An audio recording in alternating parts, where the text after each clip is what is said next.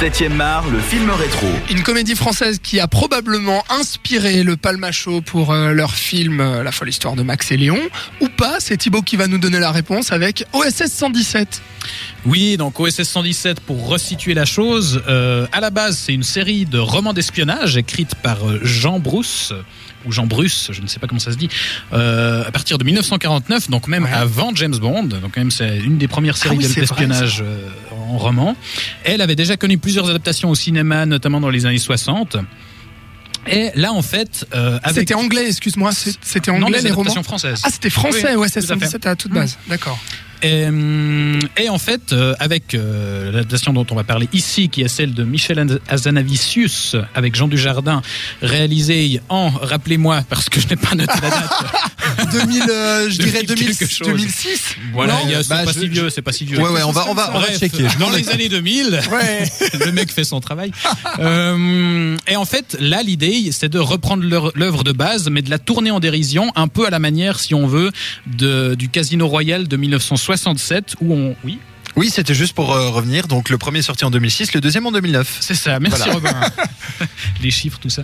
Euh, donc, je disais, cette, Oui. adaptation de Michel Hazanavicius, c'est un peu dans l'idée d'un Casino Royal de 67, c'est-à-dire qu'on on prend euh, ce matériau de base, ce, ce matériau d'espionnage, et on, en- on en fait une parodie. Euh, là, en fait, l'idée, c'est vraiment de faire un hommage, et j'insiste sur le terme d'hommage, un hommage parodique évidemment, mais un hommage quand même à tout un pan du cinéma des années 50-60 C'est vrai. notamment les James Bond évidemment, puisque on, on reprend vraiment les mêmes techniques, euh, les scènes en voiture tournées euh, sur des incrustations dégueu avec les acteurs qui, qui tournent le volant dans tous les sens alors qu'ils ils vont en ligne droite, de ce genre de choses, les, les lumières aussi, il y a, il y a- il y a vraiment un souci du détail pour reconstituer euh, les, cette patine de l'époque qui est, qui est assez incroyable. Et ce qui est très appréciable, je trouve, dans cette version, c'est que vraiment là, on, on embrasse pleinement les, les codes esthétiques du genre qu'on investit et on les détourne, mais avec respect et talent, puisqu'on Ouais. sent quand même l'amour du, du, du, du matériau de base euh, dont on se moque, mais gentiment. Euh, et avec tout ça, tout ça avec un vrai sens du rythme, euh, de la vanne. Ah ouais, alors Et aussi un ton, et, et c'est justement ça que je regrette, qu'on enfin, ne trouve pas pour moi dans, dans le film du Palmacho, un ton vraiment cynique, acerbe et violent avec un, un vrai discours. Et puisque à la base, en fait, ce, le héros Hubert Bonisseur de la Batte c'est en fait un espion américain d'origine française, d'où son nom.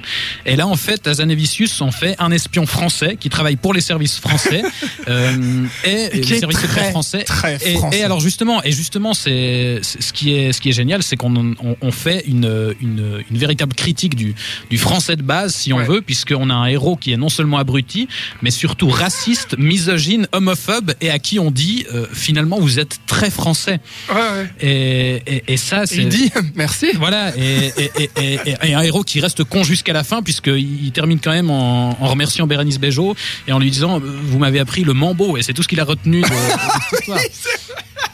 Et, et donc voilà, on a, on a vraiment une comédie non seulement qui est très efficace, je trouve, mais qui, qui a aussi un vrai discours, qui est et, et qui est un discours qu'on ne pourrait malheureusement plus faire aujourd'hui, puisque ça fait des années qu'on attend un troisième opus, euh, et à chaque fois qu'on pose la question, soit à Dujardin, soit à Zanevicius, euh, ils disent oui, bon, ça, ça dépend pas de nous, nous on rêverait de faire ça, mais euh, à, à chaque fois, ils, ils, ils expliquent qu'en fait, euh, le principal problème, c'est qu'aujourd'hui, on ne pourrait plus faire ça parce que c'est un ton euh, qui, est, qui est très difficile à faire passer aujourd'hui. Le Mm. Cynisme, l'ironie, euh, voilà, dans le climat tendu actuel, ça vrai. reste malheureusement très difficile de faire passer Bah moi ça. j'espère vraiment, mais de Et- tout cœur, qu'ils vont le faire parce qu'il faut ça. On le souhaite. Il- Il on, en a, faut, on, en a, on en a plus besoin que jamais, ça c'est clair. Mais euh, voilà, dans, dans l'immédiat, il faut se contenter des, des deux premiers opus qui restent parmi les meilleures comédies françaises ces dernières années pour moi. Tout à fait. Et euh, sait-on jamais, peut-être qu'un jour on aura un troisième opus. On Ça, peut l'espérer.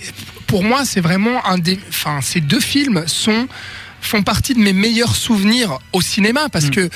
On y allait vraiment en, en ne sachant pas quoi voir, on savait pas du tout. Moi, quand je, suis- je suis allé voir le 1, bon bah voilà, il y a Jean Dujardin, j'aime bien Jean Dujardin. J'étais bien plus jeune aussi, 10 ans de moins, et, euh, et franchement, mais on je m'étais mais tordu de rire. Et le deuxième, c'était pareil, et on n'arrêtait pas. Il y a le sens du rythme dont tu parlais. On rit, on rit, on rit, et on se et ça reste, ça devient culte automatiquement. C'est-à-dire que on sort de la salle, on se souvient des répliques, on se souvient des scènes, et on sait exactement qu'est-ce qui nous a fait rire à quel Mais moment. je pense qu'on pourrait chacun balancer une vanne ou deux. Ah, mais on peut se refaire les films, mais je on est crois, d'accord. Mais ça, alors.